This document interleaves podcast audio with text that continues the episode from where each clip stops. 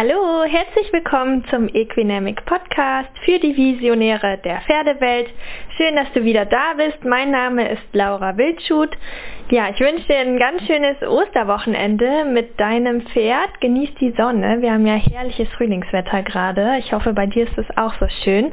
Und ich habe jetzt als kleines Ostergeschenk wieder eine kleine Podcast-Folge für dich. Und zwar habe ich ein Interview geführt mit Vivian Wesselkock, auch staatlich geprüfte Bereiterin. Und wir haben überwiegend über das Thema Anreiten gesprochen. Also wie sie vorgeht, was sie für Tipps hat, für praktische Tipps. Ähm, ja, und sie ist auch noch Humanphysiotherapeutin.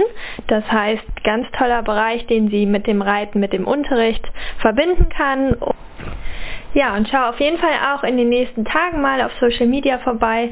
Also das heißt auf Facebook, auf Instagram findest du ja Equinemic. Da wird es nochmal ein paar spannende News geben. Das kann ich schon mal sagen. Und dann findet ja auch am 11. April, heißt morgen Abend schon unser erstes Webinar statt der Reihe Dein Weg zu feinen Hilfen. Und im ersten Teil geht es um Schritt, Trab, Galopp. Erstmal so die Basics, die Gangarten. Wie bewegt sich dein Pferd überhaupt und wie kannst du es optimal sitzen? Also was gehört alles dazu? Es gibt 30 Plätze für das kostenfreie Seminar. Die sind aber auch schon so gut wie ausgebucht. Es wird wahrscheinlich die Möglichkeit geben für dich, das hinterher auch noch abzurufen. Ähm, Dazu aber wie gesagt in Kürze mehr. Viel Spaß mit der heutigen Folge.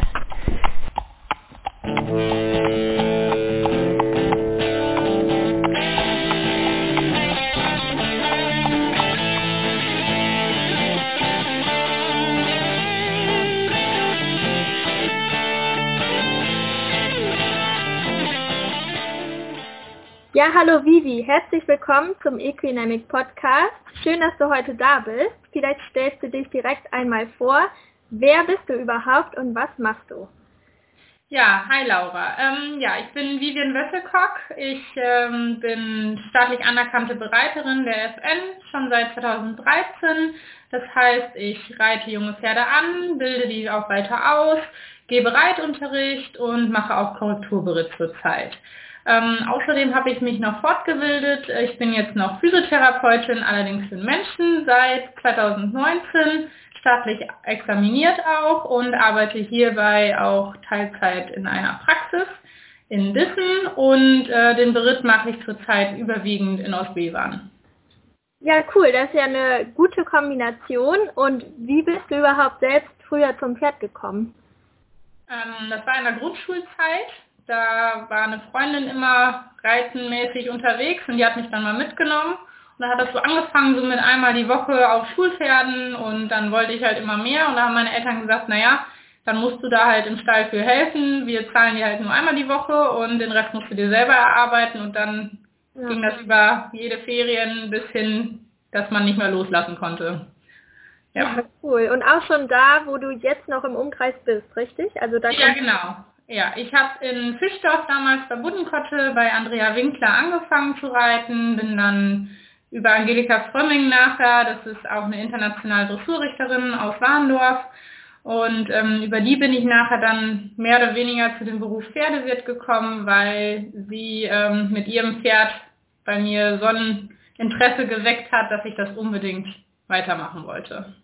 Okay, also daraus kam dann tatsächlich auch der Wunsch, das beruflich irgendwie weiterzumachen. Ja, genau richtig. Ja, cool. Und du hast gesagt, also vom Anreiten bis zur Ausbildung machst du alles. Ähm, Anreiten ist ja schon auch irgendwie ein wichtiges und sensibles Thema, finde ich.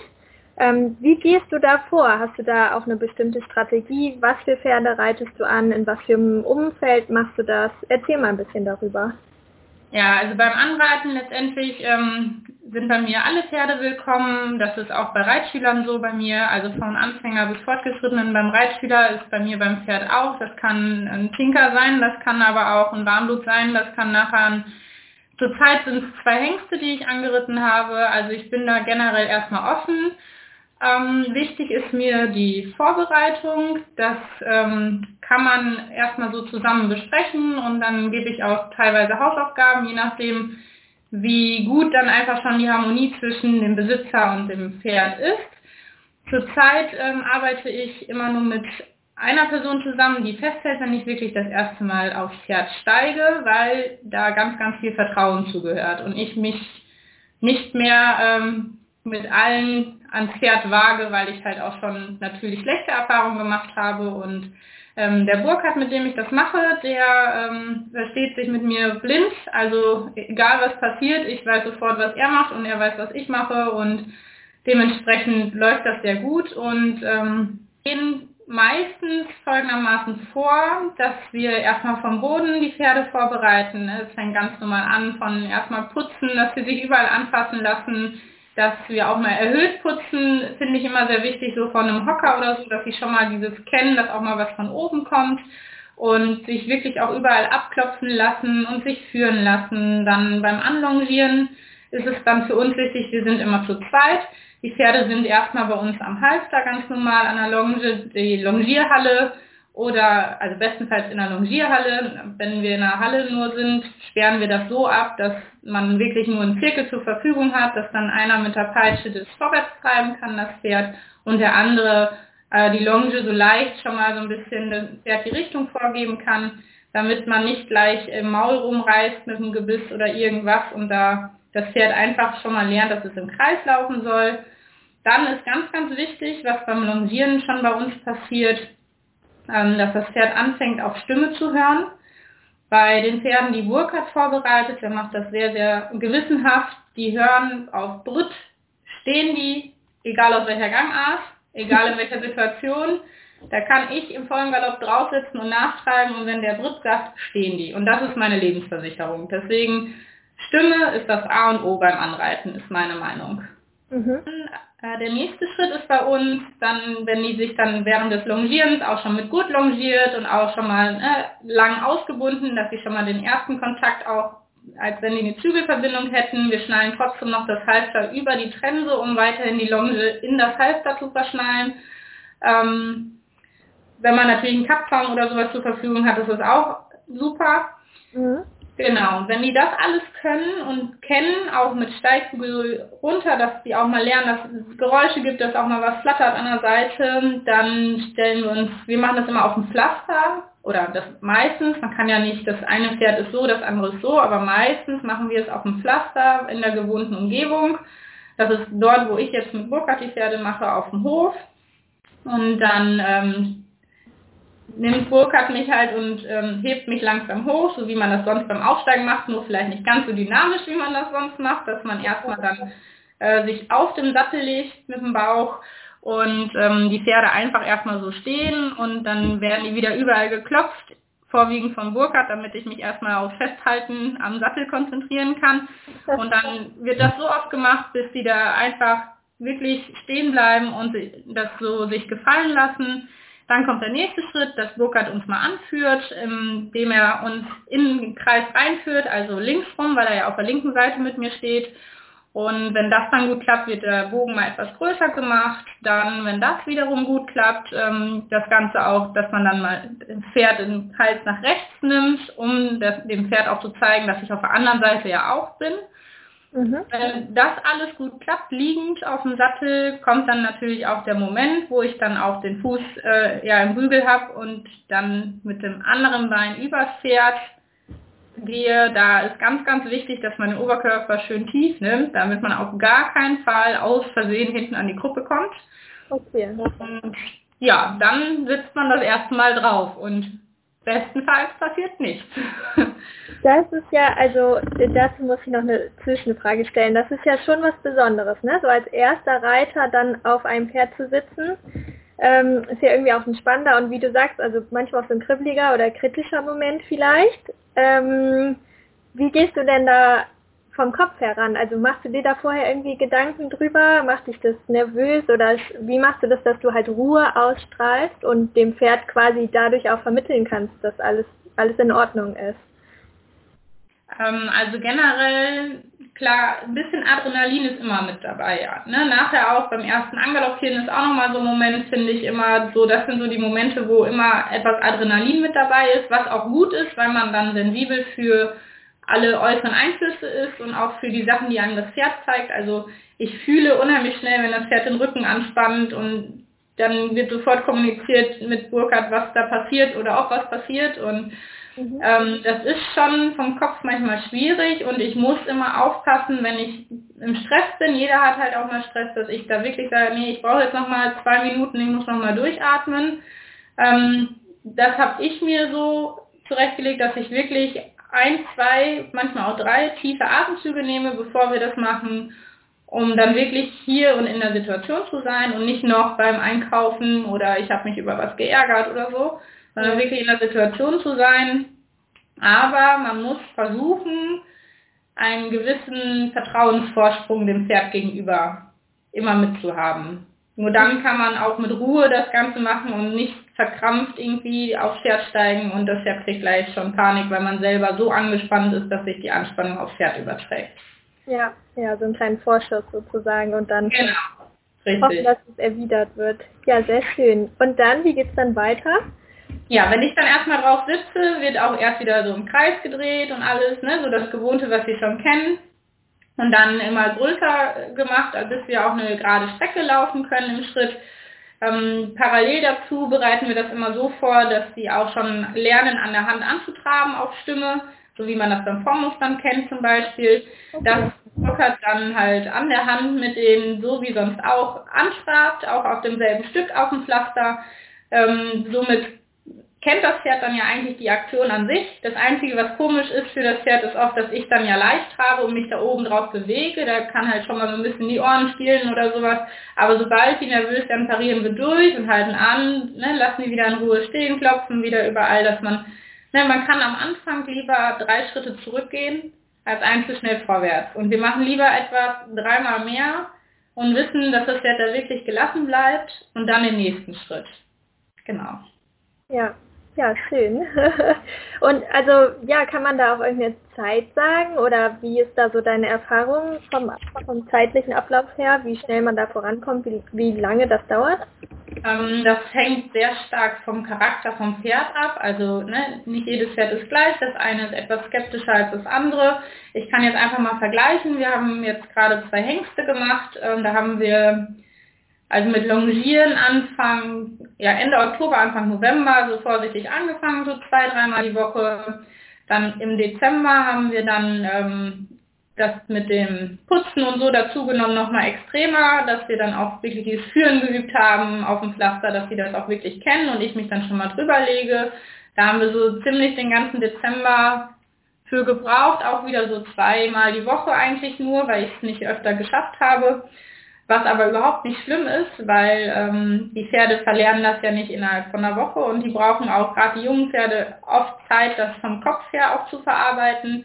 Mhm. Wir haben die dann jetzt nicht, weiß Gott, wie ablongiert, sondern wirklich aus der Box geholt, geputzt, erstmal Schritt warm geführt, ein paar Mal so an der Hand angetrabt und dann halt, dass ich mich wieder kurz drüber lege, kurz einmal anführen, dass ich mich dann draufsetze, wieder kurz anführen und dann an der Hand im Schritt hoch und runter und dann anschraben, bis das wirklich bei denen so aus dem FF sitzte. Das guter Monat hat das dann gedauert. Wie gesagt, mit nur zweimal die Woche hinfahren. Ja. Muss man ja auch bedenken. Dann so ab Januar war das dann so, oder im Übergang Dezember, Januar sind wir dann mit der Longe dann einfach, ich bin ein Freund von draußen reiten, deswegen draußen auf den Platz gegangen. Echt? Wow, direkt Genau, also ich sehe das so, wenn die sofort die äußeren Einflüsse haben, dann sind die auch nicht so, wenn die hinterer Bande nicht sehen, was passiert, ist es viel schlimmer, als wenn die sehen, dass der Trecker kommt. Also die kennen das ja vom alltäglichen Leben, wenn mhm. die da am Hof immer rausgenommen werden und so, deswegen fühle ich mich wohler und dann merkt das Pferd halt auch. Aber wenn man sich in der Halle wohler fühlt, bin ich da auch ein Freund von, das dann lieber in der Halle zu machen, so wie man selber am entspanntesten ist, würde ich mal behaupten. Okay, ja. Ja, genau. Und dann draußen auf dem Platz haben wir das halt dann auch so gemacht. Erst so ein bisschen hoch und runter geführt, so wie auf dem Pflaster quasi und auch an der Hand angetrabt und ähm, dann einfach versucht, mit diesem etwas größeren Bogen anzutraben, dass sie das erstmal kennen. Ähm, beim Antraben an sich habe ich natürlich schon angefangen zu treiben und wir sind auch erst auf den Platz gegangen, als sie quasi auf meine Stimme angetrabt sind und nicht mehr auf Burkhards Stimme von unten. Mhm. Und ähm, das war halt die große Hilfe auf dem Platz dann und ja, dann hat das natürlich auch recht gut dann schnell geklappt, weil die ähm, das ja irgendwo schon kannten und sehr entspannt blieben. Und dann so ab Mitte Januar kam dann auch der Galopp natürlich an der Longe mit dazu und das klappte dann schon so gut, dass wir jetzt schon im Februar dann frei reiten konnten und mittlerweile, ähm, ja, wir longieren nicht mehr ab. Wir sind jetzt im April, genau. Wir longieren noch nicht mal mehr ab. Ich kann ganz normal, also klar, wir führen sie erstmal noch in Ruhe Schritt, gurten dann in Ruhe nach, führen nochmal in Ruhe Schritt, dann steige ich auf, reite nochmal in Ruhe Schritt, aber dann kann ich sie ganz normal reiten. Okay, cool. Genau. Ach, das ist ja auch bestimmt das nicht immer so. ja, okay, aber diese Entwicklung äh, mitzumachen, ne, ist ja sicherlich das, was auch irgendwie Spaß macht an der Geschichte. Ja. Also ich denke, man sollte so ein halbes Jahr soweit planen, ungefähr, bis die Pferde sinnvoll in eine Runde gehen können und auch wirklich ne, auf die treibenden Hilfen erstmal reagieren und auch die Lenkung einigermaßen klappt. Dann kommt es immer darauf an, wie gut derjenige ist, dem das Pferd gehört oder wer das Pferd mitreiten soll, wie lange man das dann vielleicht noch weiterhin im Bereiterhände sein. Also ja. wie lange man das dann beim Bereiter noch lassen sollte. Mhm. Ja, okay. Und äh, einige machen das ja auch so, dass sie anreiten und dann nochmal die Pferde rausstellen über den Sommer. Ähm, wie siehst du das? Also kann man das dann auch schnell wieder abrufen? Wie ist das jetzt mit den Hengsten? Werden die jetzt einfach kontinuierlich weiter geritten oder kommen die auch noch mal eine Zeit lang raus? Also bei den beiden ist das so, ähm, die sollen auch wahrscheinlich nochmal kastriert werden, nicht weil die hengstig sind, also die sind wirklich klasse, die können wir im Stutenstall, wo die Stuten mit ihren Fohlen stehen, fertig machen und die stehen da ganz brav. Es ist aber nicht immer so. Ähm, und die sollen jetzt auch nicht zur Klärung oder irgendwas, deswegen ähm, haben wir entschieden, dass wir die auf jeden Fall auch ähm, irgendwann dann decken lassen werden. Ähm, die haben auch noch, äh, der eine hat auch noch Schutz, deswegen wird das dann alles zusammen gemacht und wir werden das voraussichtlich irgendwie Mitte, Mitte des Sommers machen, dass sie auf jeden Fall dann, sage ich mal, grundsaniert werden und äh, dann definitiv auch nochmal ihre Pause haben. Generell sehe ich das immer so, dass man junge Pferde je nach Entwicklung nochmal ähm, auf die Wiese stellen sollte. Ich bin da auf jeden Fall ein Befürworter. Und die Zeit, die man sich nämlich am Anfang nimmt, die hat man sofort wieder drin. Wenn man die dann wieder von der Wiese zurückholt, und klar, also ich würde trotzdem nochmal bei den Basics anfangen, erstmal mit dem Putzen und alles, aber es geht wesentlich schneller. Also die erinnern sich dann und wenn sie kein schlechtes Erlebnis gehabt haben bis zu dem Zeitpunkt, ist das im Normalfall auch kein Problem, wenn man sich auch da vielleicht die ersten zwei, drei Wochen etwas Zeit nimmt und nicht so, der kennt das ja schon macht. Mhm, ja, ja, stimmt. Und hast du bei dem Prozess oder auch vielleicht in deinem normalen Bereiterleben und oder Reitunterricht schon mal irgendwie ein Pferd getroffen, was für dich ganz, ganz, ganz besonders war? Also eins, von dem du vielleicht viel lernen konntest oder was vielleicht auch eine Herausforderung war, weil du ja auch schon sagst, es ist nicht immer so leicht, also es gibt ja auch andere ähm, Charaktere und wie bist du halt dann auch damit umgegangen? Ähm, ja, es gab ähm, sogenannte Herzenspferde, sag ich da ganz gerne zu. Ja, auch schön. Also jedes Pferd ist auf seine Art, finde ich, toll. Aber es ist, glaube ich, ähnlich wie bei Menschen. Bei manchen Pferden passt die Chemie halt nochmal besser als bei anderen und bei manchen Pferden auch eher so auf Anhieb als bei anderen. Ich habe damals, als ich Reiten gelernt habe, mehr oder weniger ein Pferd als Pflegepferd gehabt. Und dieses Pferd wurde ähm, von anderen Kindern als Mörderstute bezeichnet, weil man die sehr schwierig rausbringen konnte, weil die sich immer losreißen wollte und sowas. Und ich weiß nicht warum, aber es klappte einfach zwischen uns. Die rannte bei mir nicht weg und die hat mich auch nicht in Sand gebuckelt. Und es war einfach ein Pferd, wo ich sofort einfach eine Verbindung zu hatte. Und dieses Pferd ähm, ist immer noch in meiner Liste, die wurde damals dann auch verkauft von der Besitzerin und so, die ist aber immer noch in meiner Pferdeliste. Und ich sehe immer noch, wo sie jetzt ist und alles. Und habe auch ähm, per Facebook Kontakt mit den jetzigen Besitzern und die haben mir auch schon Fotos geschickt und alles. Und ähm, ja, die ist mittlerweile auch irgendwie, ich glaube 24 sogar und ja, ich habe sie auch mal einmal besucht, ist aber jetzt auch schon wieder länger her, aber das steht definitiv auf meiner Liste, dass wir das auch nochmal machen. Ja. Und ja, das ist so das Pferd gewesen, wo ich trotzdem viel gelernt habe, mich durchzusetzen, aber trotzdem auf eine liebevolle Art, weil bei ihr kam man nicht weiter, wenn man irgendwie Druck gemacht hat. Und trotzdem musste man bei ihr sehr konsequent sein. Und ich glaube, dass das sowohl für Pferde als auch für das Leben, ich bin auch Mama, Mhm. Auch da ist in der Erziehung eine gewisse Konsequenz sehr gut. Und ähm, ja, ich denke, dass man das super von den Pferden lernen kann, dass man da mit ja. wenig Druck und Konsequenz trotzdem gut ans Ziel kommt. Ja, ach schön. Und deine Kleine reitet auch schon, richtig? Also wird es jetzt schon mal weitergegeben. Ja, genau. Sie hatte eine Phase, da wollte sie nicht mit zum Pferd. Das war auch völlig in Ordnung. Sie wird jetzt fünf.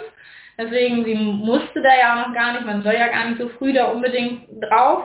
Aber mittlerweile ist sie bei einer Bekannten von mir auf einem mega lieben alten Pony mit so einem ganz normalen Longiergut und einer Decke und dann ja, reitet sie da rum, aber anscheinend ist das noch, ist sie so unterfordert, die ist nur am Quatschen dabei und am dummen Zeug machen, aber ja, sie hat wenigstens Spaß und das ist jetzt erstmal das Wichtigste und das ist auch besser, wenn man das dann nicht bei Mama macht, sondern bei jemand anderem macht. Ja, ja, stimmt, genau. okay. Okay, ach schön. Und wenn das Pferd dann quasi weiter ausgebildet ist und man mehr zum Reiten kommt, wie würdest du denn sagen, erkennt man auch gutes Reiten und, und was ist für dich dieses gute, gute Reiten und eine gute Ausbildung des Pferdes? Ähm, als erstes würde ich erstmal sagen, ist das Pferd immer als Partner zu sehen.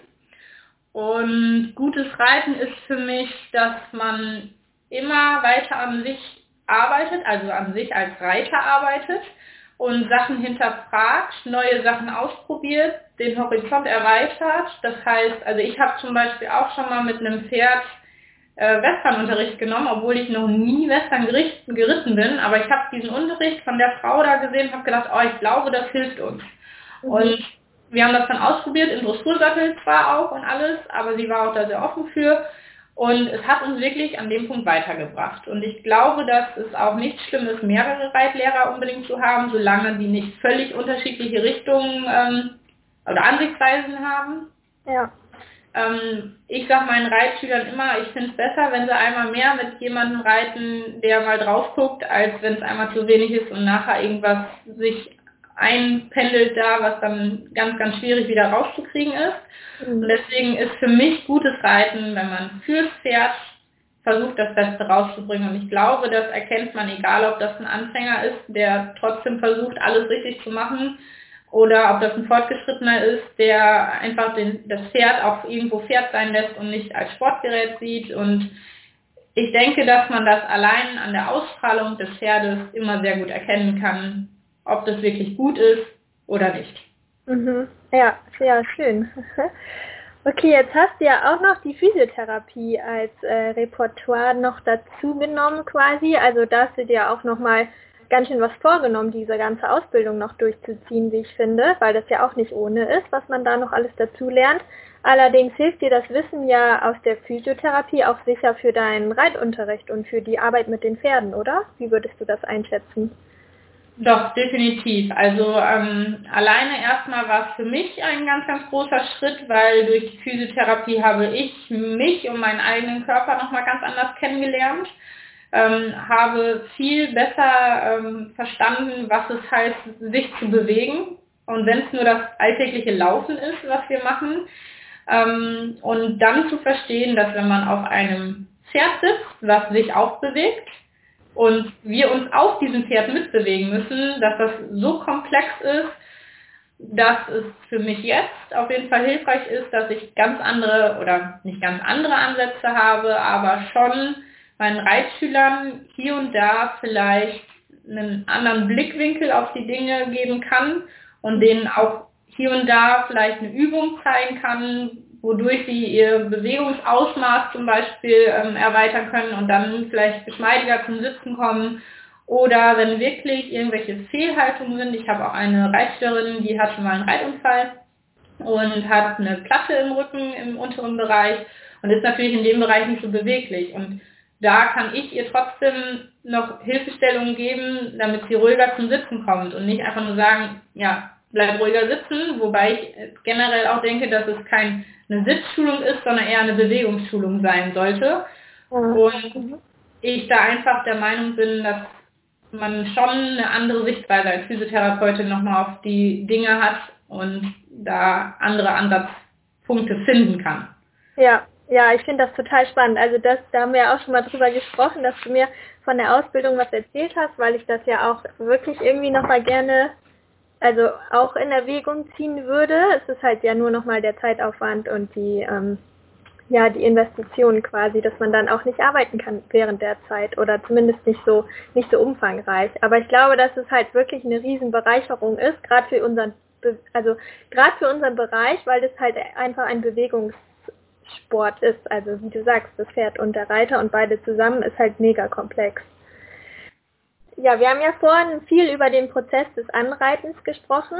Ähm, wenn wir jetzt Zuhörer haben, die jetzt auch davor stehen oder das vorhaben oder regelmäßig machen, ähm, hast du irgendwie nochmal praktische Tipps dafür?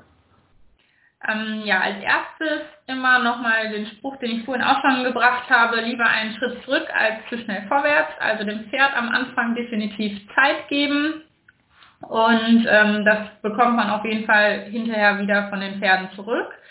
Dann ist auf jeden Fall auch ein Tipp, die Stimme. Die Stimme kann für mich einfach nur eine Lebensversicherung sein, wenn das Pferd wirklich auf Stimme reagiert. Wie gesagt, das Brutsch ist bei uns halten. Ich kann mittlerweile im vollen Galopp das Pferd ja ganz außenrum treiben und machen, ohne dass irgendwer was hilft. Aber stellt sich Burkhardt hin und sagt Brutsch, dann steht die Kiste. Und deswegen ist die Stimme das A und O. Und wenn man nicht die Erfahrung hat, nicht erst selber versuchen, sondern sich wirklich da Hilfe holen, weil wenn es einmal schiefgegangen ist, ist es ganz, ganz schwierig, das wieder rauszukriegen. Ohne dass man den Pferd da was Böses will, sondern einfach, weil es für beide Parteien unangenehm ist. Fürs Pferd ist unangenehm, eine schlechte Erfahrung zu machen und für den, der dann als nächstes drauf muss, ist es auch weitaus schwieriger, da das Vertrauen im Pferd zu bekommen. Okay, ja, danke für deine Tipps. Und wenn jetzt auch interessierte Zuhörer aus deinem Umkreis dabei sind, wie können die mit dir in Kontakt treten? Also einmal über Facebook Vivian Wesselkock einfach eingeben, da kann man mich gerne anschreiben. Dann über meine Handynummer, das ist die 0173 2869497. Einfach anrufen oder auch gerne per WhatsApp einfach eine Nachricht schicken. Und natürlich über einen Reitverein aus Bevern kann man mich kontaktieren. Hier bin ich auch als Reitlehrerin tätig und äh, biete da auch unter anderem die Reitabzeichen-Lehrgänge an, Voraussichtlich im Herbst findet auch wieder einer statt. Ja, genau. Und dann nicht scheuen, einfach anrufen, fragen. Entweder passt es oder es passt nicht. Ja, super. Ja, danke Vivian, dass du dir die Zeit heute genommen hast, dass du mit im Podcast dabei warst. Und dann, ja, wünsche ich dir noch alles Gute. Danke dir auch, Laura. Ja, das war unsere heutige Folge des Equinemic Podcasts. Ich hoffe, sie hat dir super gefallen und dann lass uns doch gerne eine 5-Sterne-Bewertung bei iTunes da. Abonniere die Episoden, sodass du dann auch nichts verpasst und teile sie gerne auch mit deiner Stallkollegin oder deinem Stallkollegen, um das Wissen weiter zu verbreiten und so die Pferdewelt jeden Tag ein kleines bisschen besser zu machen. Ich wünsche dir eine ganz tolle Woche mit deinem Pferd und bis zum nächsten Podcast. Deine Laura Wildschut.